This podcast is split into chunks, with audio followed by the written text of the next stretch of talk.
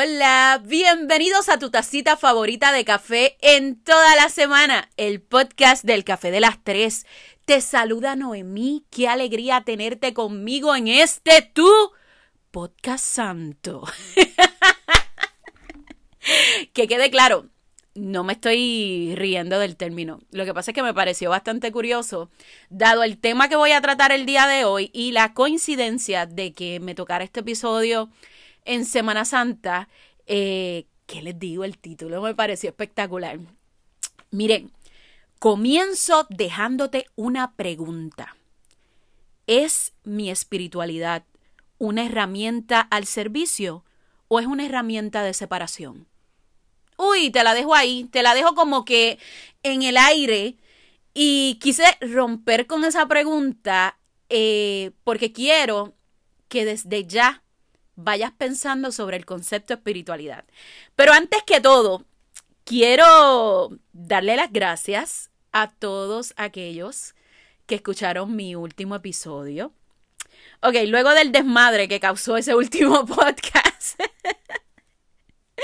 Yo tengo que agradecerles a todos, a los que lo escucharon por completo, porque nunca se pierden mis episodios, a los que escucharon un chipito y se fueron altos de odio a, a pelarme en las redes, a los que ni siquiera me escucharon, pero también dieron su opinión, a todos les agradezco, porque los números subieron, se, se explotaron. Y realmente eso es lo que yo busco, causar una reacción, no, no tanto que los números suban, sino causar una reacción en ti. Entonces, a todos ustedes, muchas gracias. Aunque ustedes no lo crean, el tema de hoy no tiene nada que ver con el tema pasado. Pero, pues, eh, a mí me sorprendió cómo la gente confunde los conceptos de religión y espiritualidad. En el podcast pasado yo mandé fuego y yo no creo que era fuego. O sea, mucha gente dice que yo les tiré y demás. Yo no le tiré a nadie. Yo simplemente di mi punto de vista, pero usted puede cogerlo como usted quiera. Y si usted lo cogió como fuego, pues allá usted. Eh, yo hablé de la gente que se dan puños en el pecho en la iglesia y después en, su casa son otra cosa. By the way, si no lo has escuchado, dale para allá porque está bien bueno. Eh, entonces, eh, yo hablaba de que tu prédica tiene que ir acorde con tus acciones. El día de hoy yo voy a estar hablando acerca de la espiritualidad. Y me pareció curiosa que todas las definiciones de espiritualidad tenían algo en común. Pero mira, primero que todo, eh, quiero definirles algo. Espiritualidad es la disposición moral de una persona que lo lleva a desarrollar características de su espíritu. O sea, son las ganas que tienes tú de cultivar eso que tú sabes que no puedes ver, que no puedes tocar, pero que te hace sentir bien. Esa, esa disposición, que es bien importante la palabra disposición, o sea, la, la espiritualidad no se impone, la persona tiene que tener la disposición de, de querer cultivar su espiritualidad.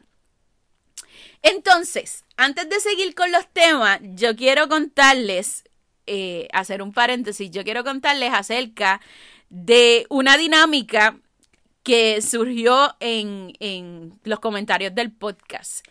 Eh, la gente me escribía, sí, yo estoy de acuerdo contigo, con todo lo que tú pusiste, tú deberías de ir al, al live del ministro tal y decirle esto, esto, y yo acá, wow, ¡Ey! Suave con eso. Otra gente me escribía, sí, yo estoy de acuerdo. Y yo compartí el podcast en mi, en mi página y le puse un speech para toda la gente que no. Y yo, anda. Miren, primero que todo, eh, ¿por qué yo tengo que entrar en una discusión sobre quién tiene la razón? Miren, yo perdí muchos años de mi vida eh, en batallas tan estúpidas y absurdas. O sea, para empezar una cosa, hay gente que el fanatismo los tiene tan cegados, y esto no es solamente en religión, esto es en todos los aspectos, que por más que tú le presentes tu realidad, ellos están cerrados, ellos están ciegos. Entonces, yo llevo tiempo diciéndole a ustedes que yo estoy eligiendo mis batallas. Elegir mis batallas no es solamente pararme aquí y decir lo que yo pienso, lo que yo pienso, es elegir qué cosas voy a utilizar yo para discutir o con quién.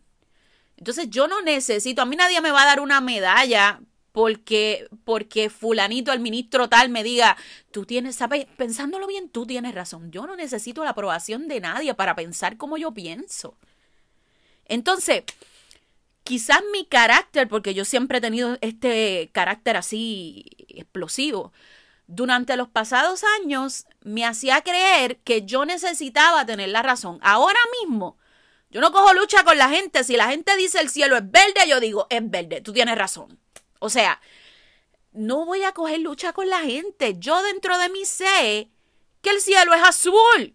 Entonces, ¿por qué yo tengo que invertir horas de mi tiempo? Haciéndole creer, o sea, dándole fundamentos, buscándole estudios científicos a la gente donde diga que el, el, cielo es azul y tú estás mal y yo estoy bien. O sea, ¿para qué? ¿Para qué? Y voy a aprovechar esta agüita para ti que te la vives subiendo indirectas para la gente, subiendo cosas para aquel y para el otro, que tú estás bien y el otro estás mal, que tú trabajas y los demás son vagos, que tú eres madre 4x4 y el tipo es, es, es sendo bacalao. ¿Por qué inviertes tiempo en eso? Escoge tus batallas. Entonces, Pensando en eso, les traigo un pensamiento.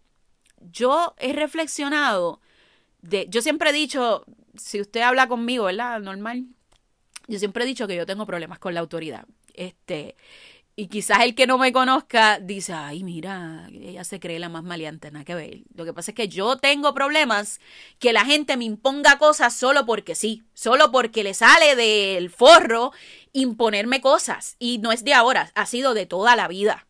Yo creo que eh, los problemas que tuve en la adolescencia y la niñez tuvieron que ver con eso, porque me imponían cosas solamente porque a ellos les nacía y no porque yo yo de alguna forma supiera por qué tú me estás diciendo que eso no se puede. Entonces, si yo toda mi vida he luchado con esta cuestión de que me impongan cosas, ¿por qué ahora yo le quisiera imponer a otros que piensen como yo pienso? O sea, sería como que bastante estúpido. Y entonces, quiero dejarles claro, mi gente, que aunque usted esté de acuerdo con lo que yo estoy diciendo, yo no me voy a convertir en un proyectil para que usted ataque a otra gente. Ni tampoco me voy a prestar, como me pasó, creo que fue el jueves, que había alguien este, en un live, uno de estos ministros, pastores, no sé realmente. Y viene un seguidor del Café de las Tres y me taguea Ah, aquí fulanita, el café de las tres te va a decir cómo es que son las cosas, dile ahí, qué sé yo, qué. Yo hago, espérate, ¿qué es esto? O sea, ni que yo fuera un gallo de pelea. Entonces, de pronto me imaginé la escena en mi cabeza como que el, el, ministro, que no conozco, no sé quién es ni la trayectoria que tiene, el ministro diciendo cosas, yo del otro lado escribiendo cosas que nunca va a pasar, ¿verdad? Pero yo me lo imagino yo del otro lado escribiéndole 20 cosas y la persona que me taguió con el popcorn en mano, este, eh, gozándose el show. ¿De qué estamos hablando, gente? Mire, les decía que cuando yo busqué información acerca de la espiritualidad, a mí me voló la cabeza que en muchas fuentes se repetía la palabra libertad. O sea, estaba la definición y espiritualidad es ta, ta, ta, ta, y libertad. La libertad de la persona de, de cultivar tal cosa. La libertad de la persona de creer tal cosa. Y yo dije, espérate, espérate, eso como que no me cuadra. O sea, para mí me resultó contradictorio porque la narrativa frecuente que tenemos de la espiritualidad es que el progreso, la bondad, la santidad viene solamente a través del control. O sea, tú tienes que privarte de los placeres, tú tienes que privarte de la vida, tú tienes que sacrificarte, sacrificarte, sacrificarte. Y cuando ya no puedas más, te sigues sacrificando porque solo así tú vas a conseguir la espiritualidad. No me estoy burlando, pero es que es la narrativa que hemos escuchado todo el tiempo. Entonces, ¿qué sucede? Por un lado, me dicen que la espiritualidad es libertad, pero por otro, se me dice que la espiritualidad es autocontrol, privarse, privarse y privarse. ¿Qué sucede cuando tú ajustas una tuerca y queda como media floja y sigues ajustando y ajustando y ajustando porque tú quieres que quede bien apretada. Llega un punto en que la tuerca se parte.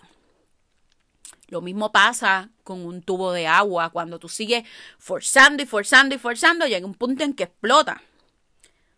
Pasa con todas las áreas de la vida. O sea, el ejemplo más clásico, la pérdida de peso. Mucha gente dice, no, es que yo no tengo disciplina, no, es que yo no tengo autocontrol. Mira, es que te quieres privar tanto y tanto y tanto que llegue el punto en que ya no puedes más. Y te martirizas cuando, cuando pecas, por decirlo así, con comidas que no debe. Y no tienes ese balance entre una cosa y la otra y te privas y te privas, obviamente no va a funcionar. Pasa también con la rebeldía de los adolescentes. Yo lo viví, muchos de ustedes que me estarán escuchando lo vivieron también. Yo vivía en un entorno que todo era pecado. Cuando yo tuve un chin de libertad, muchacho, o sea, que me quise hacer que si tatuajes, eh, este, perforaciones, beber, hacer de todo. Y cuando digo de todo, es de todo lindito. O sea, porque yo quería eh, explotar esa libertad que de alguna forma había conseguido. Y entonces eso es lo que pasa cuando tú reprimes y reprimes y reprimes. El autocontrol se ha convertido entre una lucha del bien y del mal, sin punto medio. O sea, o eres bueno o eres malo, pero no hay punto medio. Y eso lo hemos reflejado en la espiritualidad.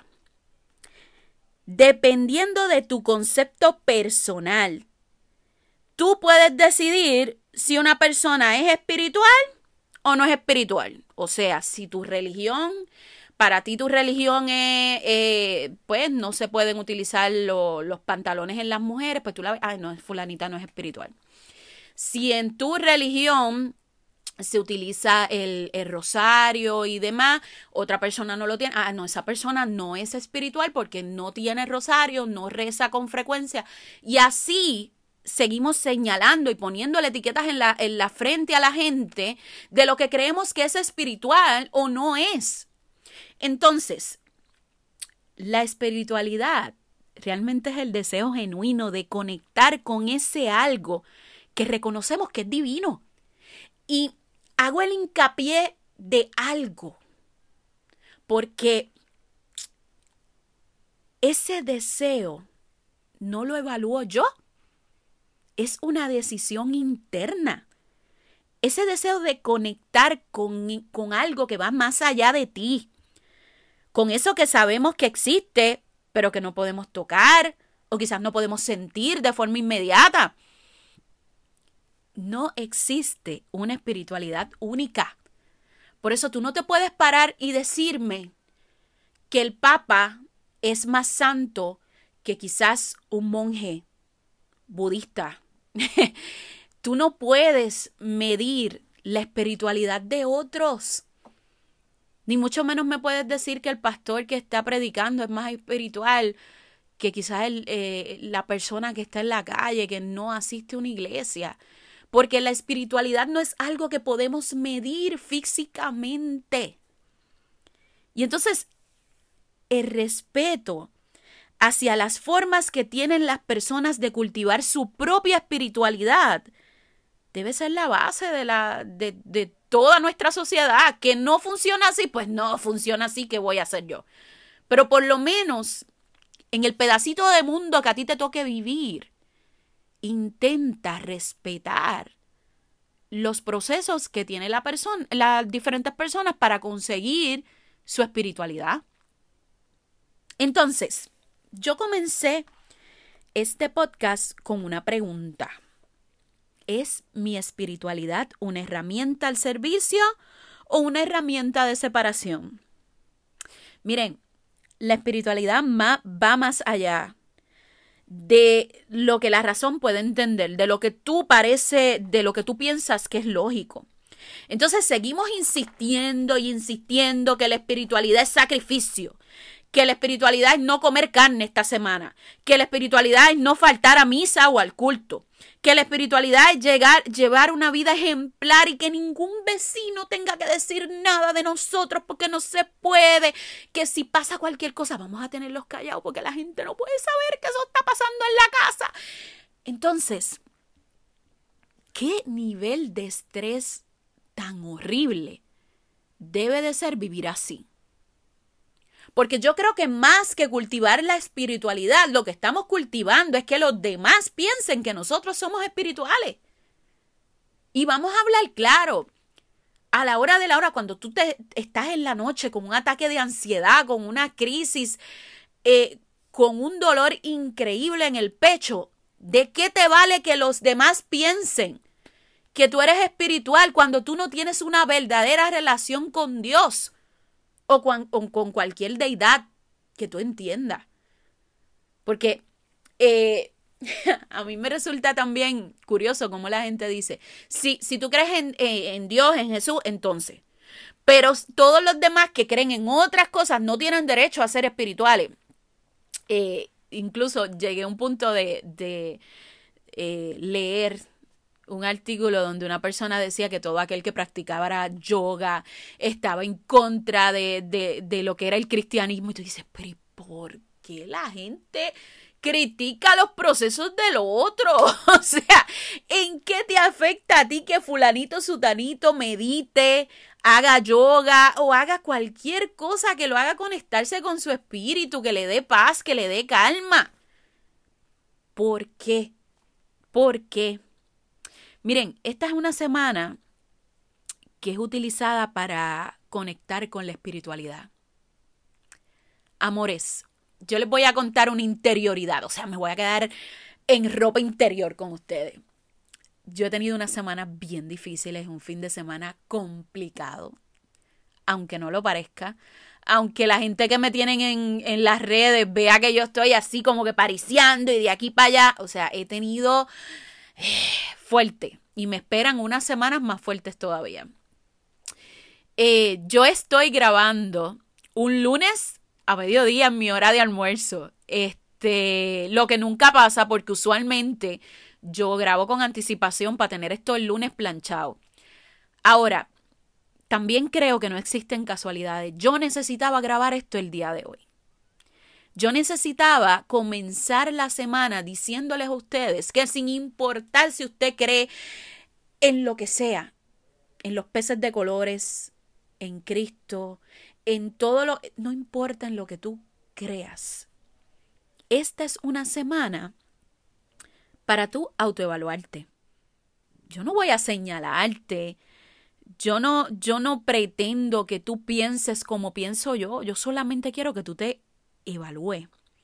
Si todos esos sacrificios que tú estás haciendo esta semana o durante el año, eh, todos los señalamientos que haces a la gente que no es como tú, eh, son para lograr que otros encuentren su versión de espiritualidad. ¿Y por qué digo esto? Porque a veces queremos convertir a la gente sí o sí que fulanito empezó a asistir a, tal o cual iglesia y ya los dos semanas queremos que sea, olvídate, el ministro tal. Y queremos que la gente cambie su vida al ritmo que nosotros pensamos que es correcto. ¿Cuál es el propósito de tu sacrificio esta semana? Esto no es cuestión de, de abarrotar las iglesias. ¿Saben qué? Usted puede ser espiritual en cualquier lugar del mundo y tener un espacio para reflexión, tener un espacio para, para cultivar lo que tú realmente quieres proyectar a otros. Porque realmente de eso es que se trata la espiritualidad. Y si tú vas a buscar ahora mismo en Google cualquier este, imagen de espiritualidad, te va a aparecer como una luz alrededor de una silueta. Porque se supone que si tú iluminas tu interior, va a llegar un punto en que tú vas a iluminar a toda la gente que está, que está a tu alrededor. Entonces, no me quiero extender demasiado en este podcast hablando acerca de, de cosas místicas y demás. Yo solamente quiero que tomes esta semana mayor para evaluar cuál es el propósito de tu espiritualidad. ¿En dónde tú estás parado? ¿En dónde tú estás parada? ¿Qué es lo que tú quieres hacer con tu vida? ¿O realmente tu, tu espiritualidad tú la utilizas de arma, de escopeta para estar diciéndole a la gente, tú estás mal, tú estás mal, tú también, y todos ustedes están mal y yo estoy bien? ¿Qué está pasando contigo? Nada, me despido de, de, este podcast. Sinceramente me siento súper feliz porque de verdad que esta mañana pensaba que no me iba a alcanzar a, a grabar. Qué bueno que lo logré. Gracias, infinitamente gracias a todos los que me escuchan. Por favor, comparte este podcast con cualquier persona que tú creas que le puede interesar y puede impactar a su vida. Los veo en la próxima.